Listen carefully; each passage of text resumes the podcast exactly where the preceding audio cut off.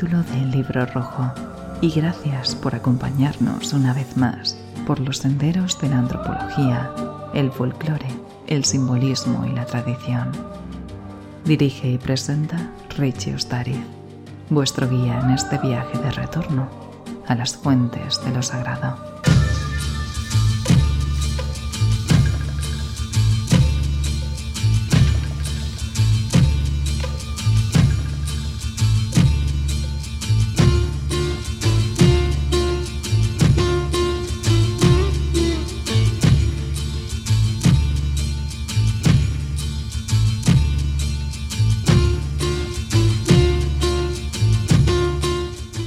Capítulo 119.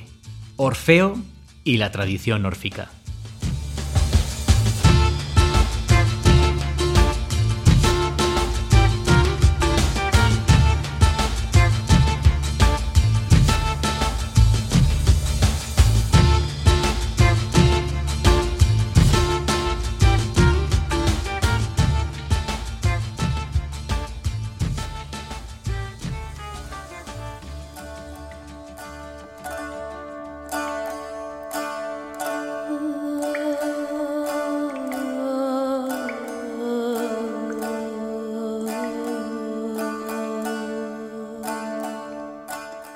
Ya lo sabéis, y lo comentaba de nuevo hace apenas un par de semanitas en el programa dedicado al cristianismo céltico. Nunca he tenido especial predilección por los mitos clásicos, ni de Roma ni de Grecia. Supongo que porque Grecia y Roma simbolizan de alguna forma en mi cabeza el paso de lo tribal a lo civilizado en nuestra cultura, el paso del pueblo a la ciudad. Y yo siempre lo digo, que aunque haya vivido únicamente en ciudades, me siento más de pueblo que las gallinas.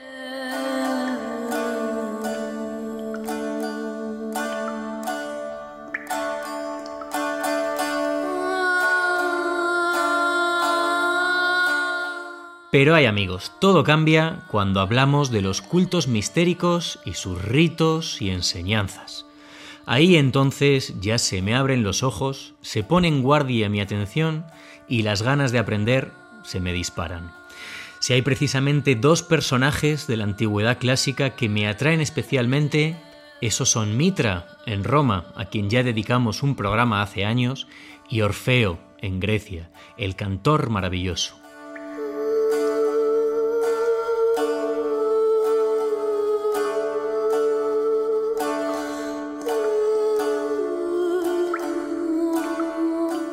Pero ¿quién es este Orfeo? ¿Es un personaje real o mítico? ¿Y cuáles son exactamente sus enseñanzas? Hoy nos acercamos a la tradición órfica de manos de aquel que mejor la conoce en nuestro país y uno de los que más sabe sobre Grecia y sobre sus textos. Alberto Bernabé, bienvenido a El Libro Rojo y encantado de que nos acompañes en este viaje de retorno a las fuentes de lo sagrado. Buenos días, muchas gracias, bien hallado y cuando quieras pues hablamos. Pues habla, hablemos ya, hablemos ya, como decía, eh, bueno, lo primero Alberto, personalmente mi agradecimiento, como digo, es todo un honor para, para, este programa, para el libro rojo, pues que el nombre de Alberto Bernabé se sume a la, a la larga lista de, de invitados ilustres que han pasado por aquí, así que muchas gracias. De nada, es un placer. estos días, pues, un, aliciente de, salir un poco de la monotonía siempre es una buena cosa, ¿no?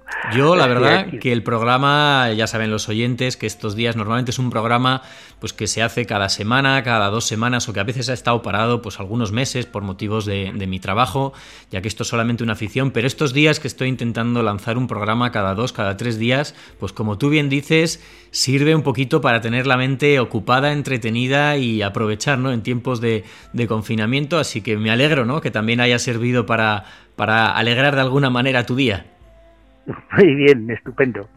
Bueno, presentar a Alberto Bernabé, como hacemos siempre al inicio del programa, eh, con todos los invitados, es un poquito complicado. ¿Complicado por qué? Porque necesitaríamos no uno, sino cientos de programas solamente para, para hablar de lo que Alberto Bernabé ha hecho. Y voy a dar solamente un dato y ahora me corriges Alberto a ver si es mentira. Tengo en mi poder tu currículum que tiene 326 páginas. Ya, no, no sé si tantas, caramba, no, no, no lo sé, no las he contado, pero vamos, no sé, yo creo que, que, serán menos, ¿no? no, no, 326, lo tengo, lo, tengo. bueno, bueno, bueno, Lo importante, eh, como hago siempre, es que, bueno, doy pie a que el invitado se presente y que nos cuente, nos cuente lo que quiera, lo que quiera del mismo. Diré, como único dato a día de hoy, que Alberto Bernabé es catedrático de Filología Griega en la Universidad Complutense de Madrid. Aparte de eso, cuéntanos, ¿quién es Alberto Bernabé? Bueno, vamos a ver, para empezar una pequeña corrección. Fui catedrático porque ahora soy profesor emérito. es decir, ya, ya ya pasé de la edad reglamentaria y estoy estoy jubilado. Pero vamos, de todas maneras, digamos que sigo ejerciendo eh, profesionalmente en lo que me dejan y en lo que puedo, de manera que no hay una gran diferencia. Bueno, pues vamos a ver, yo terminé mis estudios en el, en el año 69 eh, y mm, en el mismo año, pues tuve la suerte de poder quedarme, en aquellos tiempos era más fácil, de poder quedarme de ayudante en la Complutense y he sido desde ese año hasta la fecha, he pasado por prácticamente todos los, digamos, el cursus honorum de un profesor, fui, pues eso, eh, profesor encargado de curso, eh, adjunto, titular y luego catedrático. Y me he dedicado, pues, fundamentalmente al griego y a la lingüística indoeuropea, en fin, eh, esa ha sido mi centro. También me, una de mis aficiones más o menos secretas ha sido trabajar en, en, en Itita, que fue mi tesis doctoral y por lo tanto ya esas cosas le marcan a uno para toda la vida, ¿no? Pero vamos, he trabajado sobre fundamentalmente, al principio era más lingüista que otra cosa y ahora últimamente me dedico más a la filosofía y a la ciencia de las religiones. O sea, es ahora mi, mi trabajo fundamental va entre el, el, griego micénico y la filosofía y la ciencia de las religiones. Esos son mis actuales, digamos, vicios. Yo creo que, bueno, pues que si nos lo pasamos bien hoy, estaría bien algún día dedicar un programa a los mitos y titas, ¿verdad? Con, contigo. Bueno, escribí un libro sobre eso, o sea que, que mm, son curiosos. El problema de los mitos y titas es que como están escritos en, en tablillas de barro, pues eh, es un material frágil y la mitad de ellos están pues muy fragmentados y nos quedamos siempre con la miel en los labios de que, uy, y luego qué pasa, ¿no?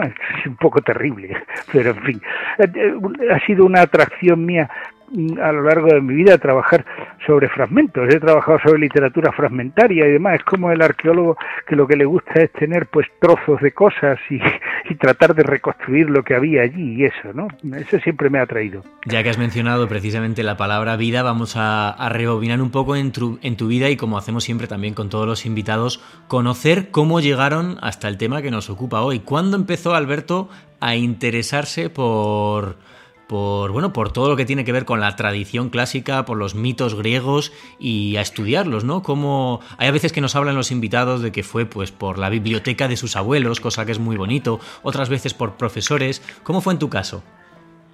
Pues en mi caso eh, fue un, un, recorrido un poco tortuoso, porque, bueno, a mí me gustaban, me gustaron siempre los mitos. Yo recuerdo, mi padre me leía cuando yo era muy pequeño el Flor de Leyendas de Casona, por ejemplo, donde aparecía, pues, eh, historias de la Ilíada y aparecían historias como Nala y Damayanti y aparecían los Nibelungos y, siempre, y me, y me interesaron también siempre mucho los cuentos, los cuentos, yo adoraba los cuentos rusos y los cuentos de Grimm y los cuentos de Perrol y demás, ¿no?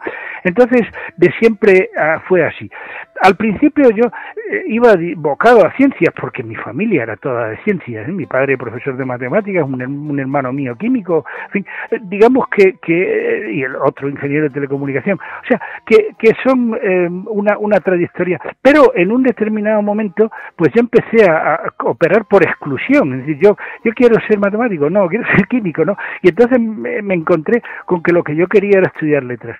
Después yo pensaba mm, decididamente que iba a hacer eh, literatura española, porque adoraba y adoro la literatura española. Pero eh, ahí sí que se cruzó, cuando yo ya estaba estudiando en la facultad, se cruzó el profesor Rodríguez Adrados, que dio un seminario de lírica griega y cuando yo oí aquello dije que aquello era lo mío y a partir de ahí ya me orienté fundamentalmente a la filología clásica.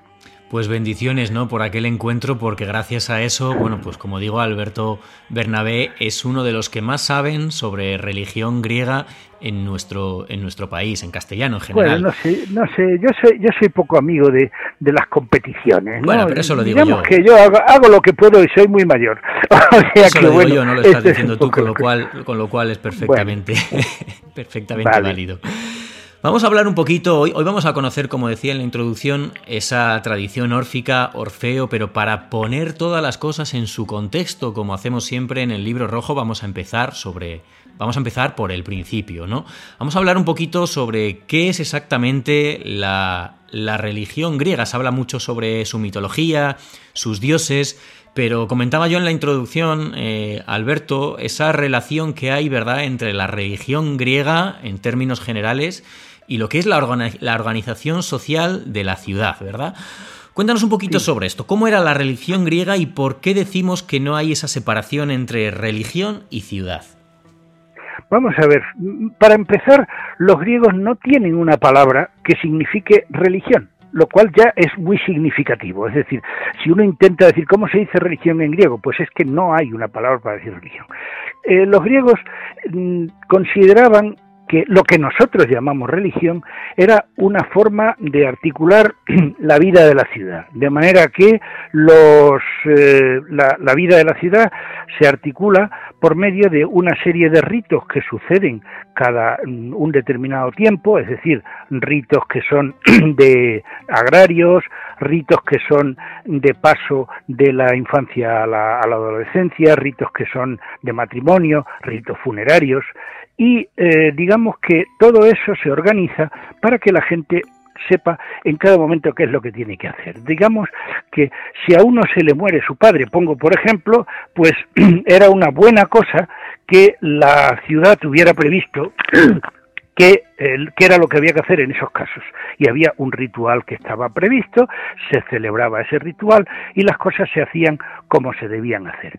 Naturalmente en esos rituales eh, se encuentra lo sagrado, mm, lógicamente. Y mm, la religión es, por así decirlo, la articulación de cómo se organiza la vida entre los ciudadanos y cómo se organiza la vida con respecto a lo, otro, lo, lo, que llamaríamos lo divino, lo sobrehumano, etcétera, y mm, digamos que para eso es para lo que estaba organizada la religión. De manera que la religión es más que otra cosa una parte de la tradición, es decir, una parte de aquello que eh, los ciudadanos hacen porque lo hacían sus padres, sus abuelos y sus antepasados. Y, y por lo tanto, pues Ahí es donde hay que, hay que localizar la, religión griega. Es una religión cívica, es una religión que está organizada para la organización de, la vida social.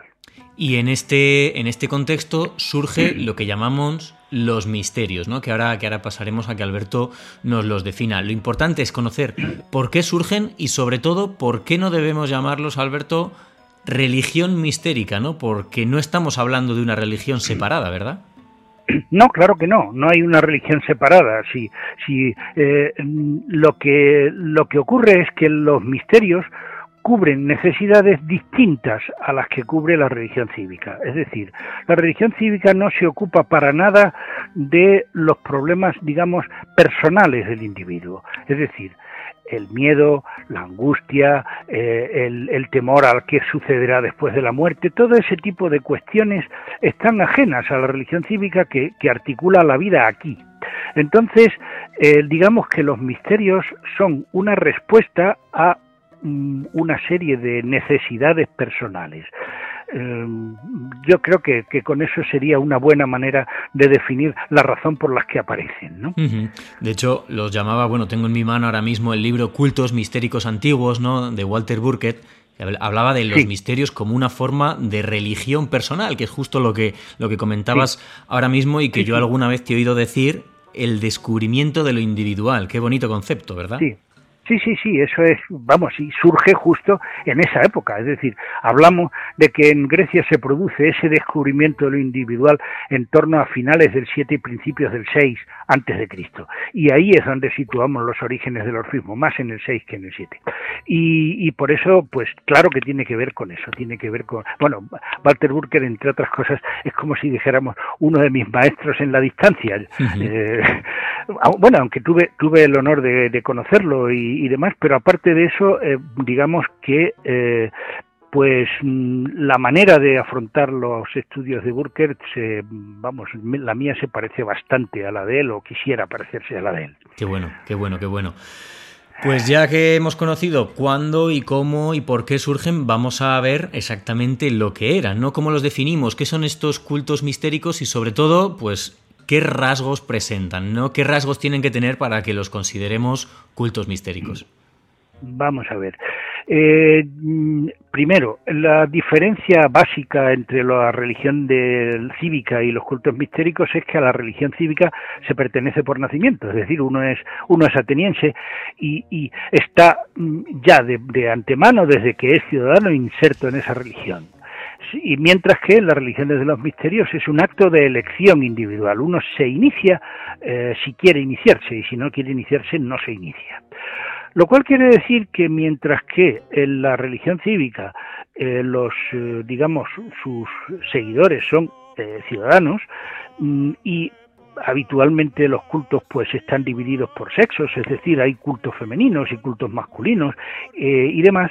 Mm, la religión, eh, los, los misterios no tienen mm, ninguna clase de selección. Se puede iniciar uno en los misterios, por ejemplo, aunque no sea griego, siempre que sepa griego, porque si no, no entiende lo que se está haciendo allí. Por lo tanto, los romanos se iniciaban en los misterios, los lidios se iniciaban en los misterios, algunos escitas, etcétera. Es decir, eh, los misterios están abiertos en un sentido eh, a, más gente y por otra parte cerrados porque hay que desear iniciarse y que te dejen iniciarte, que esa también es otra cosa. Es decir, si tú eras un, un homicida o tal, el, el individuo que, que, presidía los misterios no te dejaba iniciarte, ¿no? De manera que es eso, los misterios son un acto de elección individual. Por lo tanto, aquello que se hacía dentro de los misterios no se podía divulgar, era algo que pertenecía al secreto, por eso se llamaban misterios, ¿no?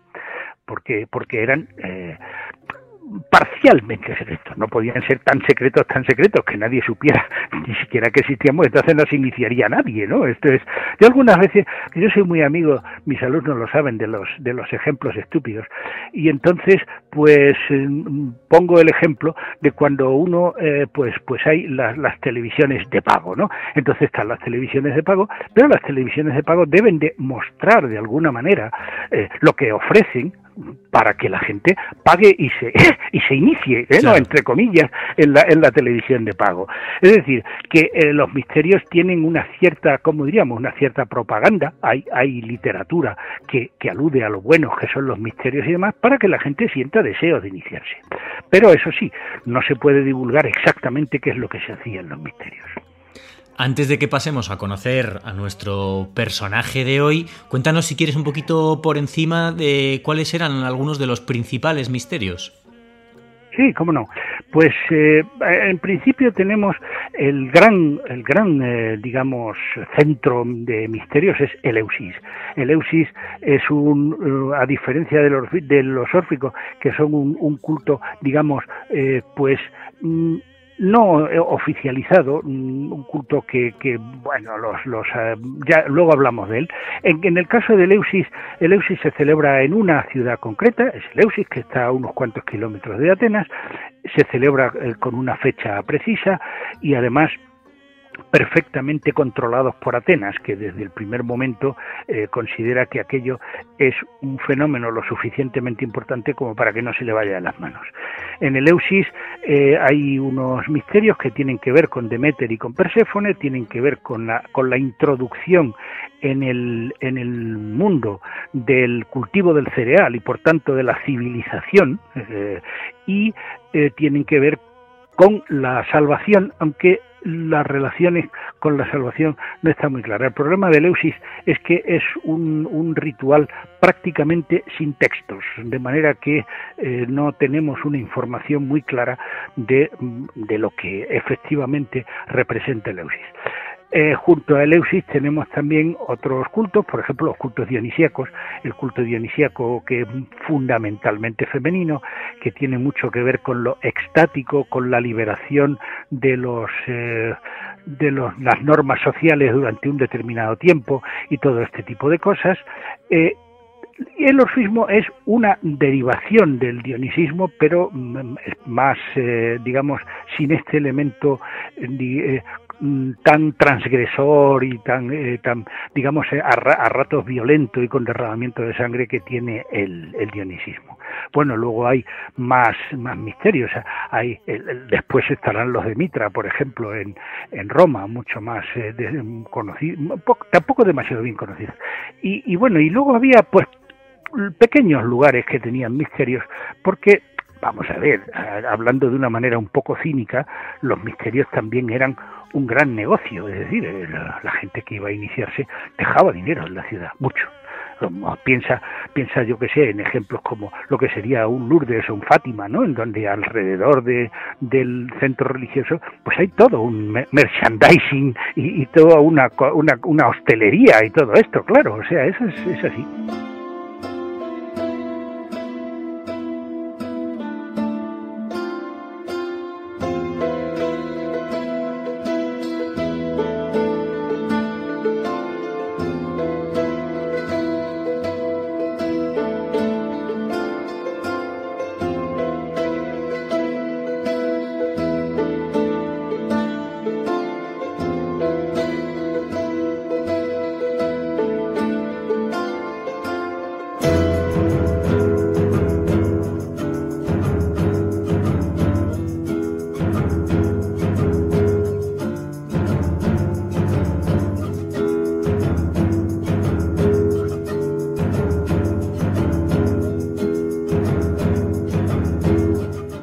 Alberto, hemos puesto las cosas en su contexto. Estamos en la antigua Grecia, hemos conocido su religión, hemos conocido la diferencia entre lo que es la, región, la religión de la ciudad y esos misterios y nos hemos adentrado, valga la redundancia, un poquito misteriosamente en lo que son. Hoy vamos a estar hablando de orfismo. Ya ha salido ese término varias veces ya en la primera parte del programa pero tenemos que tener en cuenta que los griegos, por supuesto, no llamaban a esto orfismo, ¿no? Cuéntanos qué era el orfismo y sobre todo cómo lo llamaban, ¿no? Las cosas griegas, o sea, las cosas, las cosas de órficas. Las cosas de Orfeo, ¿no? las, cosas de Orfeo. Sí, eh, los nombres estos en ismos, estos son de, nuestra época, ¿no? El ultraísmo, el dadaísmo, el, cubismo, el, fascismo. En la antigüedad eh, lo que había era una colección de, de eh, fenómenos que se relacionan con Orfeo que son fenómenos de tres tipos, ¿no? Por una parte están unos mitos relacionados con Orfeo.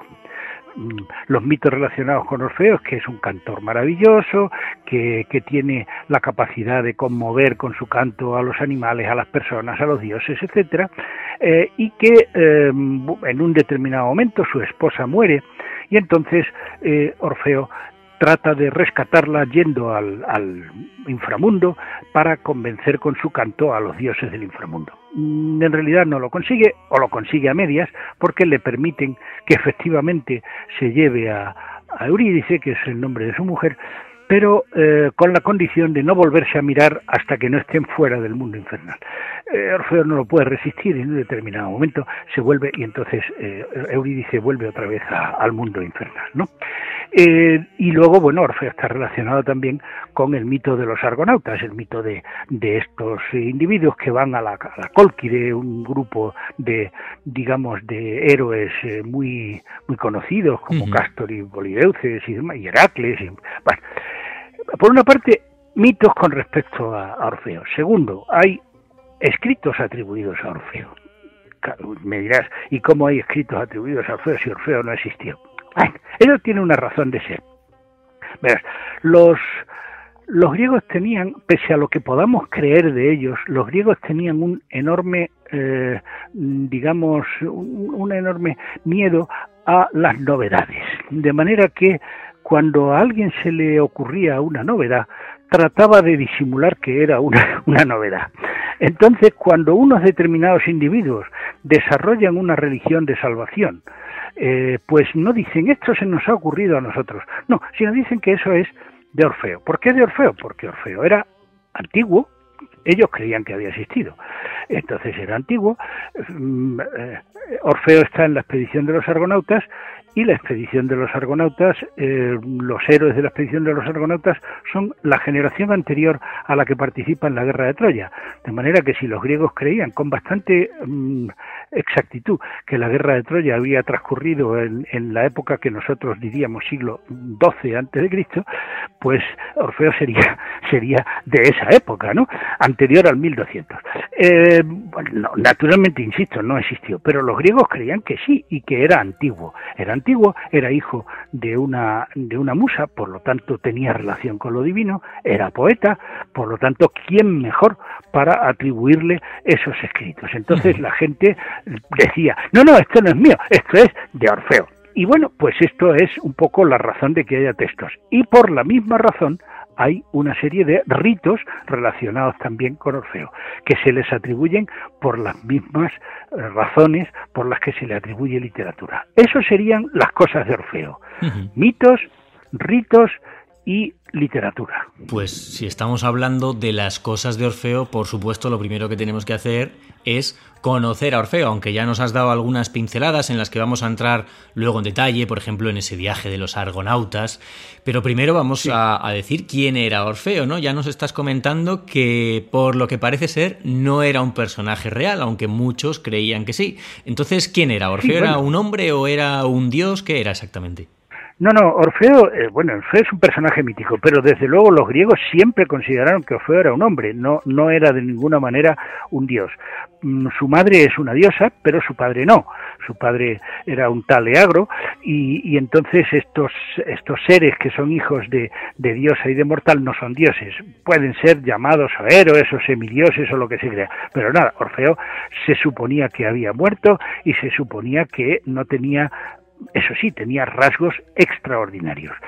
Eh, digamos que Orfeo personifica en el mito lo que podríamos denominar el poder de la música y de la poesía. Es decir, eh, los griegos percibieron, como todo el mundo, que eh, la poesía unida a la música, la poesía griega es cantada siempre, la poesía unida a la música produce unos efectos maravillosos en los seres humanos. Es decir, nos pueden entristecer, nos pueden alegrar, nos pueden eh, conmover y eh, entonces Orfeo es, por así decirlo, cuaja como el, el personaje que eh, personifica la, el poder de la música y de la poesía.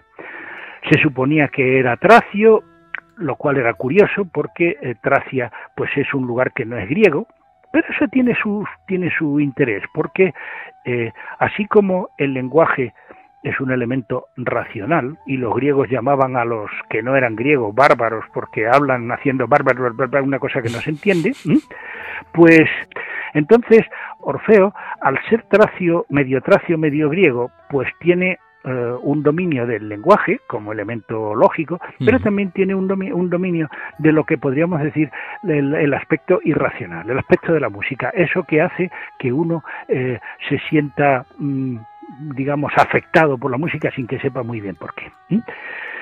Luego, el ser hijo de, de, una diosa y de un mortal, pues también lo tiene a medias entre el mundo de los dioses y el mundo de los seres mortales, de manera que se convierte en el perfecto mediador. Orfeo es el mediador entre, mm, entre el hombre y el Dios, entre este mundo y el otro mundo, y entre lo racional y lo irracional, eh, entre ser griego y ser bárbaro, todo eso, Orfeo se convierte eso en un mediador.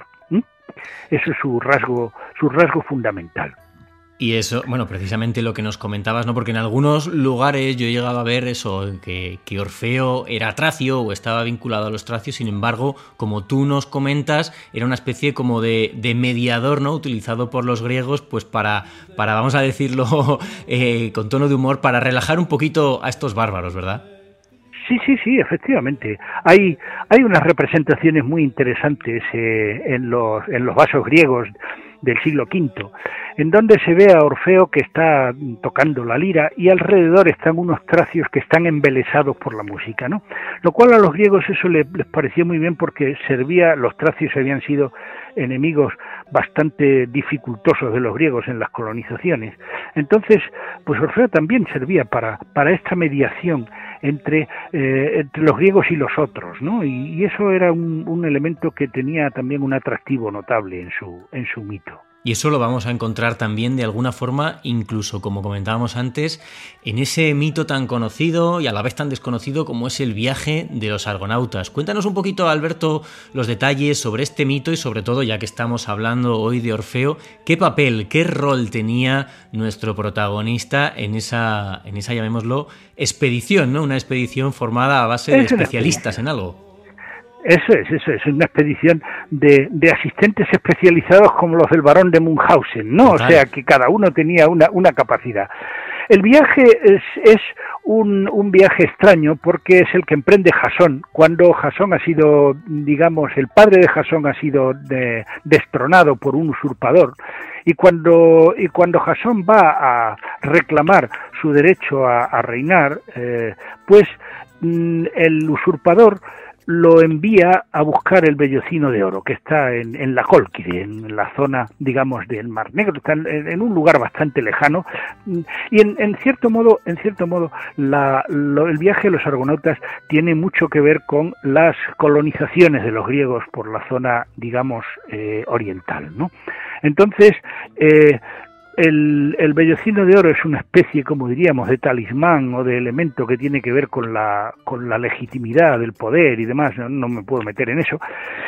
Y eh, digamos que oh, Jasón mm, pues eh, enrola a una serie de individuos, cada uno de los cuales tiene una capacidad, como por ejemplo Heracles es el, el hombre fuerte, ¿no? Eh, los dioscuros son los magníficos jinetes, y Orfeo es el cantor. Y como cantor tiene ese, esas capacidades mágicas que el canto atribuye, ¿no? que el canto comporta. De manera que va a servir para luchar luchar entre comillas contra las sirenas. Las sirenas son el gran enemigo de los navegantes, entonces el canto de Orfeo debe de, eh, digamos, competir con el de las sirenas y lo hace y las, y las vence. Y también servía, por ejemplo, para que mm, la música de Orfeo sirviera para que los, eh, los remeros no se fatigaran eh, en, cuando llevaban la nave, ¿no? Es decir, este, estas capacidades medicinales, mágicas de la música. Ese es el rol de Orfeo en la expedición de los argonautas. Sirenas que no eran las sirenas que conocemos hoy. No, no, son, son con cuerpo de, ave, ¿no? La sirena, la sirena griega es una sirena con cuerpo de ave. Las sirenas con cuerpo de pez no es hasta la época medieval cuando se aparece. ¿Es lo mismo que si dijéramos arpías o es otra cosa? No, son distintas. ¿eh? Las, las sirenas, sirenas tienen un canto, como diríamos, un canto seductor, que atrae hacia el más hacia la muerte. Eh, las sirenas son las cantoras del más allá y representan en cierto modo la atracción de la muerte, mientras que las arpías no, las arpías son una especie de, de rapaces que mm, se llevan a los niños y que este tipo de cosas son unos personajes muy desagradables, ¿no? Eh, tienen relación, tienen relación evidentemente, pero las sirenas mm, son sobre todo cantoras, sobre todo cantoras, las arpías no cantan nunca, las arpías simplemente vienen y se llevan lo que pillan, ¿no? pues ya que has mencionado el más allá, te tengo que preguntar ahora ya en detalle, aunque ya nos lo has introducido de alguna forma anteriormente, por el mito más conocido, ¿verdad?, de Orfeo, ¿no? Que tiene que ver con ese, con ese viaje hasta el más allá, pues una historia de amor. Sí, efectivamente, es, eh, es una, una historia de amor y de muerte, ¿no? La, la, la idea de, de, cómo se relacionan en el mito el, el amor y la muerte. Eh, efectivamente, eh, Orfeo se casa con Eurídice y a ella la muerde una serpiente y muere. Entonces muere muy joven. Entonces Orfeo, desesperado, intenta rescatarla basándose en su eh, habilidad para la música. Los griegos creían que al más allá se podía ir muy, muy difícilmente, pero que vamos, el más allá estaba en un sitio y por lo tanto al estar en un sitio se puede ir. Los muertos iban directamente por el camino, diríamos rápido, pero los mortales tenían, tenían que hacer cosas muy complicadas, como Odiseo, por ejemplo, que también viaja al más allá, ¿no? Y entonces Orfeo viaja más allá con la pretensión de eh, obtener, la, gracias a su canto, la posibilidad de traerse a Eurídice. Y bueno, pues efectivamente consigue embelesar a los dioses, los dioses se sienten eh, inclinados a permitir que se la, se la, lleve, pero con esa condición, la condición terrible de no volverse a, a mirar, ¿no? Este es un tema un tema muy muy curioso. El tema de no volverse a mirar mm, está está en muchísimas otras otras leyendas. Por ejemplo, eh, en la de la mujer de Lot, ¿no? Que no se podía volver a mirar, se vuelve a mirar y es, es desastroso. Eh, y en este caso, el, el, desastre es que al volverse a mirar pierde la, la posibilidad de, de salir con, con Euridice, ¿no? Eh, se ha discutido mucho si en la antigüedad hubo eh, alguna versión del mito en la que eh, Orfeo tenía éxito, ¿no? Y ha habido una discusión bastante larga que es bastante también eh, inútil, porque desde el punto de vista de, los griegos, las fronteras entre la vida y la muerte están extraordinariamente bien trazadas y de ninguna manera eh, era esperable que hubiera un mito en el cual se pudiera efectivamente traerse a alguien del más allá impunemente, ¿no? De manera que eh, luego sí, luego el tema, por ejemplo, la leyenda de Orfeo aparece muchísimas veces en la ópera en la ópera barroca y demás y ahí ya eh, los finales felices son más más frecuentes porque la ópera barroca tenía que acabar bien no pero inicialmente inicialmente no es así. Inicialmente vamos yo estoy convencido ¿eh? ya digo que se discute pero estoy convencido de que desde el primer momento Orfeo fracasa fracasa en su intento de, porque no hay no hay ni una sola historia que cuente eh, lo que digamos la vida de Orfeo con Eurídice después. Es decir no hay ningún mito que diga y Orfeo con Eurídice tuvieron un hijo o se fueron a no sé dónde. No, no hay nada de eso. Es más, lo que sucedió es que de alguna forma, cuéntanos Alberto, Orfeo llegó a perder la cabeza. Yo ayer, yo ayer en las redes sociales del programa colgué una imagen, eh, lo suelo hacer, ¿no? Ya los oyentes, los seguidores del programa lo saben que nunca anuncio el tema, nunca anuncio el invitado, pero muchas veces, eh, pues igual que nos comentabas tú antes, eh, Alberto, que los, que los cultos mistéricos tenían que de alguna forma llamar la atención, pues eso es lo que hago. Yo suelo colgar imágenes para captar la atención del oyente y de alguna manera casi secreta, mistérica, introducir el tema. Y colgué el cuadro La maravillosa pintura de, de Gustave Moret en la que vemos ah, la cabeza de Orfeo, una cabeza que llegó a ser protagonista de, un oráculo, ¿verdad? Sí, sí, encima de una lira está en, en ese cuadro. Sí, no, lo que se cuenta es que Orfeo, por razones que los, los autores explican de diversas maneras, muere desmembrado por mujeres. Hay tres o cuatro explicaciones antiguas, antiguas, de por qué, por qué lo desmembraron. Unas dicen que porque al, al iniciar a la, a la gente los, eh, los hombres lo seguían y abandonaban a sus mujeres. Eh, hay otros que cuentan que Orfeo, que inicialmente era un seguidor de Dioniso, decide mm, convertirse en un seguidor de, del Sol y entonces pues Dioniso le envía a las Ménades para vengarse. Eh, hay mucho, incluso hay una, una versión curiosa, época helenística, que dice que Orfeo inventa el, el amor homosexual y que las mujeres entonces se indignan extraordinariamente y lo matan. El hecho es que lo atacan eh, y, lo y lo desmiembra, muere de malísima manera. Pero la cabeza, eh, pues, eh, queda flotando sobre la lira y llega nada menos que hasta la isla de Lesbos, ¿no? O sea, el, el, el escenario de la muerte de Orfeo es un río que se llama el Ebro, no el que guarda silencio al pasar por el Pilar, sino un río Ebro que actualmente sirve de frontera entre Grecia y Turquía. Eh, ahora se llama el Ebros y es este río que está allí entre, entre Grecia y Turquía. Allí lo matan y se supone que la cabeza va flotando mágicamente hasta llegar a Lesbos. Y allí la, encuentran y efectivamente eh, hay un oráculo de la cabeza de Orfeo. Eh, también esto de la cabeza parlante es un, un viejísimo tema mítico, hay muchísimas, muchísimas versiones de esto. y y ya digo, se, se la cabeza hace un oráculo y también, también puede que sirva como transmisor de poesía. Hay una otra representación muy bonita también que está en, en Cambridge eh, en donde mm, no, eh, sí en, el, eh, bueno en donde se ve a una a, la, a, una cabeza que está en el suelo y a un joven que tiene una, una cosa que parece exactamente un portátil, pero que son en realidad una de estas tablillas de escribir, en donde Orfeo con la boca abierta está diciendo algo y el joven está apuntando lo que Orfeo dice, ¿no? Y a la derecha está Apolo con un, con un laurel.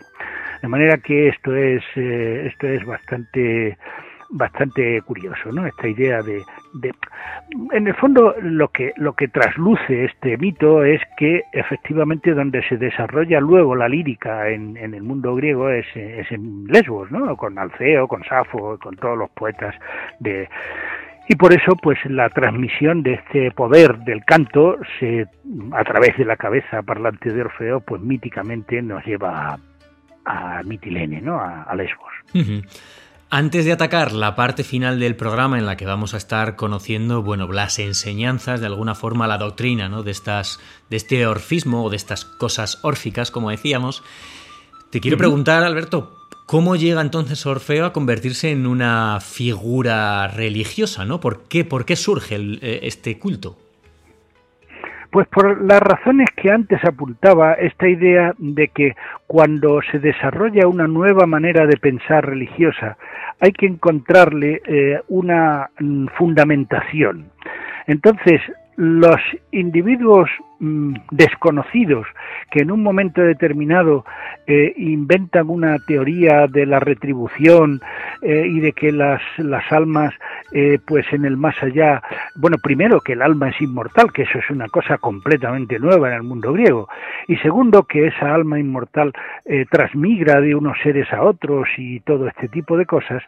Entonces en lugar de decir pues se nos ha ocurrido que el alma no pues entonces se atribuye eh, ese tipo de doctrina y ese tipo de enseñanza a un personaje que tenía todos los eh, todos los predicamentos para ser el candidato perfecto. Esto es, eh, hijo de una diosa, antiguo, poeta, y que había ido al más allá, y por lo tanto había visto lo que sucedía en el más allá, y era un, un, un como diríamos, un testigo de vista de lo que pasaba en el más allá, ¿no?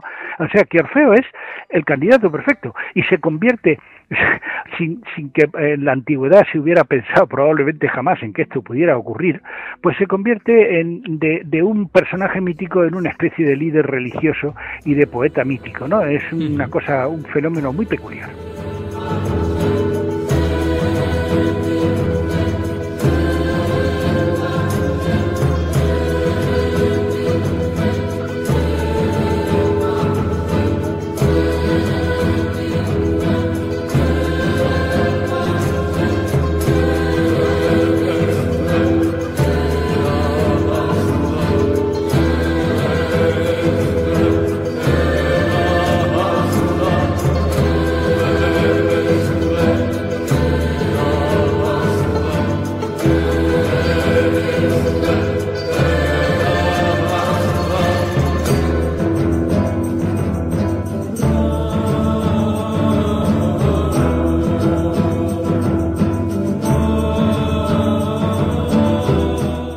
Alberto Bernabé. Estamos conociendo hoy en el libro rojo la figura de Orfeo y el orfismo.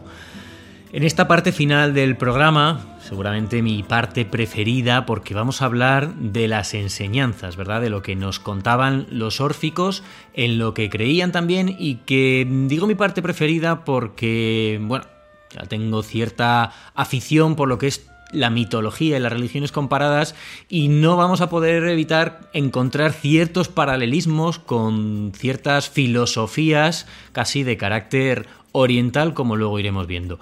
Entonces, lo primero que te voy a preguntar, Alberto, porque todas las enseñanzas que, que, vamos a aprender ahora relacionadas con Orfeo y con el orfismo tienen su base, ¿verdad?, en el mito de los titanes. Cuéntanos un poquito, recuérdanos este mito de los titanes y los dioses. Sí, eh, vamos a ver. Eh, los dioses han tenido en, la, en un momento de los orígenes del mundo, según estoy hablando del mito naturalmente, tuvieron una, un problema de lucha, lucha por el poder. El problema de lucha por el poder se debe a que los dioses mm, nacen pero no mueren, de manera que pues los hijos de los dioses que gobiernan se ven en serias dificultades para acceder al poder, porque el que gobierna no se muere. Entonces, eh, hay una serie de, Como la reina de Inglaterra. episodios Sí, sí, eso yo yo utilizo yo utilizo el, el, el, el ejemplo de, de, Carlos de Inglaterra a, menudo en, la, en las clases, ¿no? Eh, pues el problema entonces mm, eh, es que hay una serie de hechos violentos eh, que sacuden, o sea, que los, los dioses intentan evitar ser ser destronados por diversos procedimientos que ahora no hacen el caso. En un momento determinado, los titanes son la segunda generación, la primera es la del cielo, Urano, después la segunda es la de Crono y los titanes, y la tercera es la de Zeus. Eh, Zeus consigue derrotar a los, a los titanes, eh, pero luego Zeus tiene un hijo que es Dioniso, eh, que Zeus no tiene, no tiene problema en, en considerar que, que, su hijo pueda, digamos, sustituirlo, por un motivo peculiar y es que Dioniso mm, eh, es hijo, o sea, Zeus es su padre, pero eh, por las razones de que Seme le muere y, Zeus tiene que guardar en su, en su muslo a Dioniso para que acabe la gestación, en cierto modo Zeus es su padre y su madre, es decir, Dioniso se convierte en una especie de segundo Zeus, eh, por lo tanto Zeus no tiene demasiado problema en cederle el poder a su alter ego, ¿no? que, es, que sería Dioniso. Pero los titanes envidiosos de, que le den el poder a este mm, que ahora todavía es un niño, pues deciden eh, matarlo. Lo, desmiembran, se lo comen, eh, solo dejan el corazón y bueno. Entonces Zeus, a partir del corazón, restituye a Dioniso, no hace, no hace el caso ahora como, como se hace esto, pero el, eh, lo que sí que hace es fulminar a los, a los titanes y con el rayo. ¿no? Entonces los, caen al, a la tierra los, restos fulminados y ensangrentados de los titanes que se unen con la tierra y de esa unión nace el ser humano. ¿Qué ocurre entonces? Que el ser humano es un compuesto entre un elemento de la tierra, un elemento terrestre, que, es el cuerpo, y un elemento divino, el que pertenece a, a Dionisio y a los titanes, que es el alma que es inmortal, tanto que procede de dioses. Eh, entonces, la cuestión está en que eh, el ser humano entonces es, es un compuesto de un cuerpo que es mortal y un alma que es inmortal.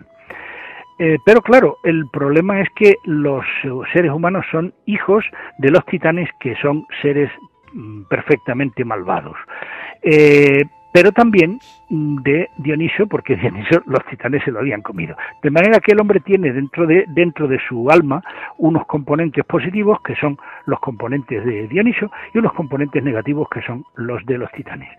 Y Zeus lo, lo condena a los seres humanos a que su alma transmigre hasta que consigan espiar ese pecado mm, previo que han cometido los titanes, ¿no? y ese es el, mito, ¿no? La, la, lo que tiene que hacer el, ser humano a través de los rituales órficos es recuperar su condición de alma eh, pura y divina y demás y librarse o liberarse de estos elementos de estos elementos perniciosos que vienen de los titanes y eso se hace a través de los rituales de la iniciación y de una serie de rituales de purificación.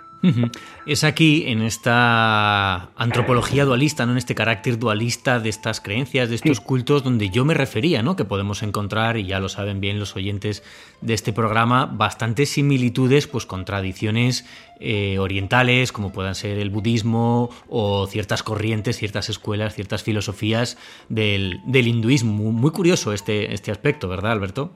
Sí, sí, más antiguo que el budismo, ¿eh? ¿eh? es mucho más del hinduismo que del budismo. Y, nosotros hemos trabajado en eso, ¿eh? ¿eh? digo nosotros porque, mm, en fin, participo con un equipo de trabajo de colegas y de, y de discípulos en donde hemos hecho algunas cosas. Hicimos un libro que se llamaba Reencarnación, en donde precisamente tratábamos los, digamos, todos los lugares donde se tenía creencia en la reencarnación y tratando de ver si había influencias mutuas en unos o en otros, ¿no? Y, estamos convencidos de que las relaciones con el hinduismo son evidentes y de que las ha habido y, y además pues que, que tiene mucho sentido estudiarlo. Naturalmente son Mm, parcialmente diferentes porque son dos culturas distintas, pero hay puntos de unión que tienen que ver con un contacto, seguramente.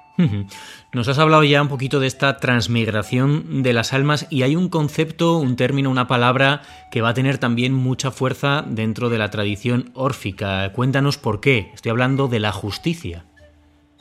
Sí, Claro, eh, en un momento el, el, orfismo inicialmente diríamos que es premoral, es decir, no, no se trata tanto de que el, la gente para, para poder liberarse de esa culpa titánica eh, tenga un comportamiento moral cuanto un comportamiento más bien ritual. Pero lo que sí que siempre se, se consideraba importante es el concepto de justicia, es decir, el concepto de la, la ruptura de un orden establecido que requiere naturalmente que ese eh, orden establecido se recupere.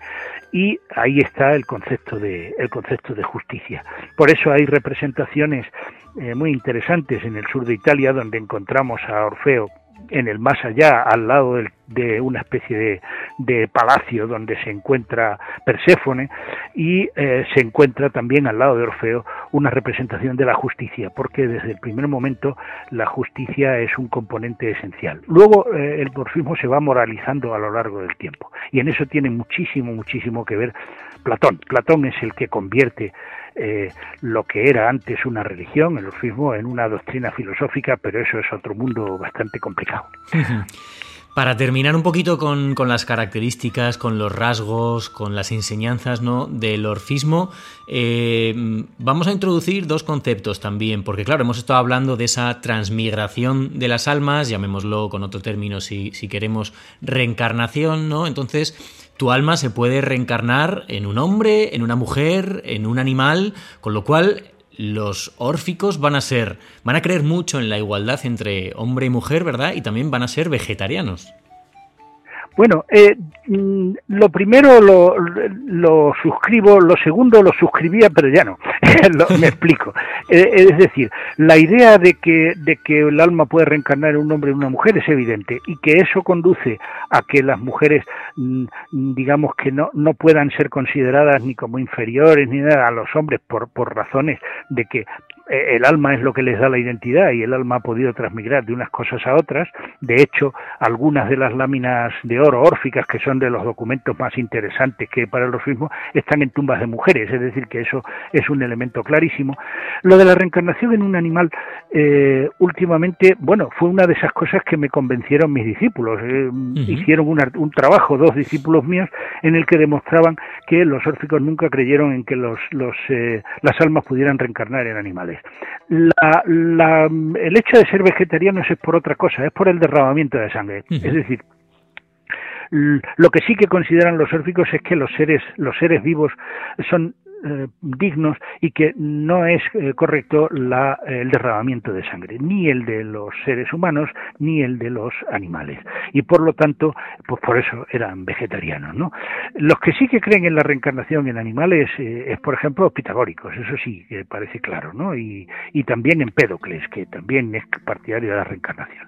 Pero ya digo que, y esto es reciente, esto, esto digamos, este cambio de, este cambio de, de criterio ha sido cosa de hace como un año y pico, un par de años, ¿no? Por ahí me ha pillado perdido. Esto lo anoto y no, no, no, claro, es que Cosas, las cosas, digamos que evolucionan, ¿no? Por supuesto, por supuesto. curioso, sí. Hablábamos un poquito de esa posible influencia de tradiciones orientales, ¿no? Nos hablabas de un posible contacto, pero vamos a verlo desde el otro lado. El orfismo, ya nos hablabas de Platón. ¿Qué influencia tuvo, ¿no? En, en creencias o en filosofías posteriores, para ir terminando ya. Bueno, pues el orfismo tiene mucha influencia en filosofía, sobre todo a través de Platón. A Platón Platón tiene con el orfismo una, una actitud un tanto peculiar. Yo le, dediqué un libro a eso porque estaba harto de oír que Platón tiene muchas influencias órficas, pero nadie decía cuáles. ¿no? Entonces, Platón con respecto al orfismo tiene una, una ambivalencia. Por una parte, le interesan cosas del orfismo como la inmortalidad del alma y la idea de los premios y castigos en el más allá y demás. Pero lo que no le gusta del orfismo es el ritualismo, es decir, que tú cometas los delitos que quieras y luego te ah, celebras un rito y ya eso te, exime de cualquier responsabilidad. Platón es ante todo un hombre, eh, eh, digamos, interesado por la, por la vida política y, un individuo que puede cometer cualquier clase de tropelías y luego a celebrar un rito y liberarse de ello no es precisamente un ciudadano fiable. ¿Mm? Entonces, eh, digamos que Platón toma del orfismo cosas que le parecen importantes y, mm, digamos, elimina otras que, no le parecen igualmente importantes. Luego, el, el, orfismo influye sobre otros, sobre otros movimientos. Tiene unas relaciones mm, complejas con los pitagóricos, que son anteriores a Platón, eh, en parte, en parte posteriores, y tiene también relaciones con los estoicos. Los estoicos también toman muchos elementos órficos eh, en, el, en el contenido de su doctrina. Y luego, por supuesto, en los neoplatónicos. Los neoplatónicos eh, están absolutamente convencidos de que toda la doctrina platónica procede de Orfeo. Entonces, pues hay ahí un grandísimo desarrollo filosófico del, del orfismo. Y hablando, por supuesto, llegando al final del programa, vamos a hablar del final del orfismo. Eh, supongo que el final de muchos otros cultos y creencias de aquellos tiempos, ¿no? Llega la religión monoteísta. Sí, claro, digamos lo que acaba con el orfismo es el cristianismo, obviamente. Durante un cierto tiempo los órficos y los cristianos mantienen un pulso. Hay un, discípulo mío, eh, Miguel Herrero, que ha hecho un excelente libro sobre las relaciones de los padres de la Iglesia con el, con el orfismo. Eh, eh, y en particular Clemente Alejandría, ¿no? Eh, pero eh, digamos que los órficos pierden la batalla, evidentemente, por una, por muchas razones. Una de las cuales es porque el cristianismo desde el primer momento es un movimiento sumamente organizado, es un movimiento con una jerarquía y con una, digamos, con una capacidad de mantenimiento de los dogmas muy fuerte, mientras que el orfismo era un movimiento errático mm, que, que se modificaba de acuerdo con los sitios y con, de acuerdo con las épocas y evidentemente mm, esta especie de intento de, de, hacer una filosofía montada sobre el orfismo y demás pierde completamente la partida y a partir de digamos del siglo VI el orfismo desaparece absolutamente de la escena ¿no? Mm, digamos ya en el sexto es completamente residual ¿no? Mm. de manera que, que, es eso es una, una, una partida perdida ¿no? Pues ya para ir terminando, como siempre hacemos en este programa, alguna recomendación para aprender más. Vamos a hablar de libros, por supuesto, pero antes de hablar de libros, te quería preguntar, antes de leer, vamos, vamos a mirar, ¿no? Porque yo he hablado antes de Gustave eh, Moreau y esa obra tan, tan espectacular, ¿no? Eh, cuéntanos alguna otra pintura o alguna otra representación de Orfeo que sea reseñable, ¿no? Para que nos acerquemos a ella. Hombre, hay un par de cuadros de Woodhouse fantásticos, uno de la cabeza de Orfeo llegando a llegando a donde la a, Mitilene, ¿no? Donde unas mujeres la, la están la están viendo. Hay muchas representaciones de de Orfeo caminando delante de Eurídice, hay, hay un relieve fantástico eh, griego, pero de, con una copia romana, de la que hay varias, varias copias, en donde está el momento en el que Orfeo eh, se vuelve y, levanta con dos dedos el velo para ver si es Eurídice la que la sigue. Detrás está Eurídice y detrás de Eurídice está Hermes que se lleva otra vez, se ve que la mano gira para llevarse a, a Eurídice otra vez al mundo infernal, ¿no? Y luego hay composiciones musicales fantásticas. Eh, hay un, Orfeo maravilloso de, eh, de, Monteverdi, fantástico. Y hay también, bueno, hay Orfeo es un tema que lo trata muchísima gente, ¿no? Por ejemplo, también Gluck y otros compositores que han, a lo largo del tiempo, eh, se han ocupado de, este tema. Es un tema muy atractivo, ¿no? Un tema de amor y de muerte. Y Es muy, muy interesante, ¿no? Un tema sobre el que, bueno, pues como siempre pasa en este programa, los oyentes y yo vamos a querer aprender más. Y antes de despedirnos, pues nos queda dan esas recomendaciones, ¿no? De textos, de autores, pues para aprender más, en el caso de hoy, sobre Orfeo o sobre los cultos mistéricos en general. Hablábamos antes de Walter Burkett y yo te quiero preguntar, Alberto, ¿por qué libros son fundamentales para hablar, para conocer más sobre, sobre Orfeo y, por supuesto, también, obviamente, los tuyos propios, ¿no? Yo recuerdo, por ejemplo, en Trota tienes publicado textos órficos y filosofía presocrática. ¿Qué otros títulos nos recomiendas? Hay uno que es muy útil para, para digamos, iniciarse, que es, se llama Hieros Logos, escrito Hieros con H, ¿no? Hieros Logos, que está publicado en ACAL y que es una colección de traducciones de los textos órficos eh, con un pequeño comentario, ¿no? Este es un libro de bolsillo, de manera que es accesible, ¿no? Luego hicimos un enorme libro, es el que, que lo editamos eh, Francesca Sadesús y yo, que se llama Orfeo y la tradición órfica, un reencuentro, que esa es como una especie de Biblia del Orfeo, tiene 1800 páginas o una cosa por el estilo. Como tu currículum, más o menos.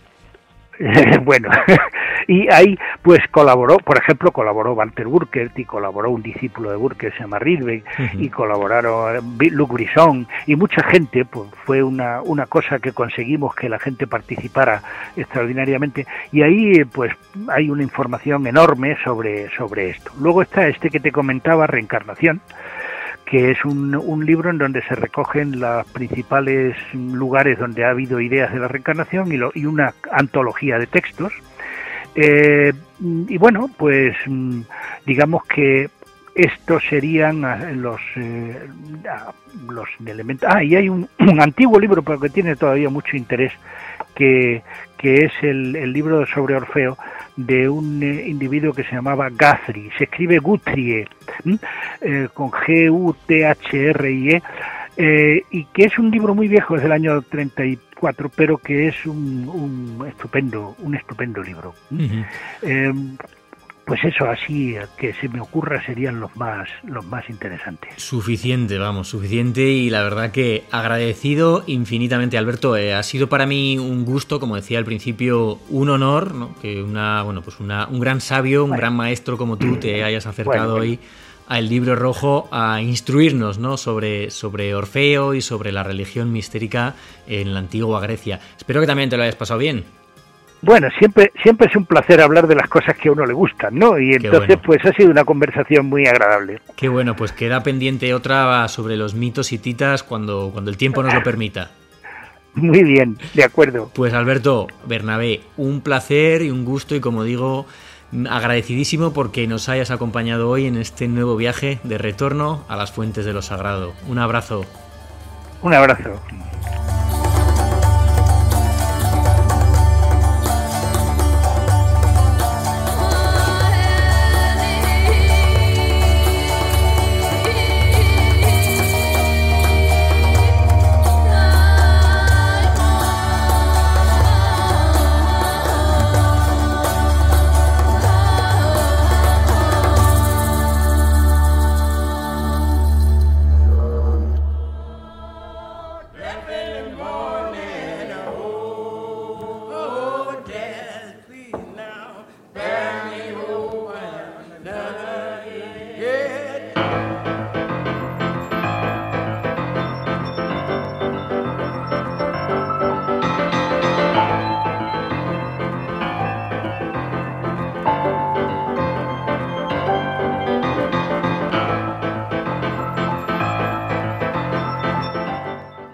Aquí termina este capítulo del libro rojo, dedicado a conocer la figura de Orfeo y las enseñanzas de la tradición órfica.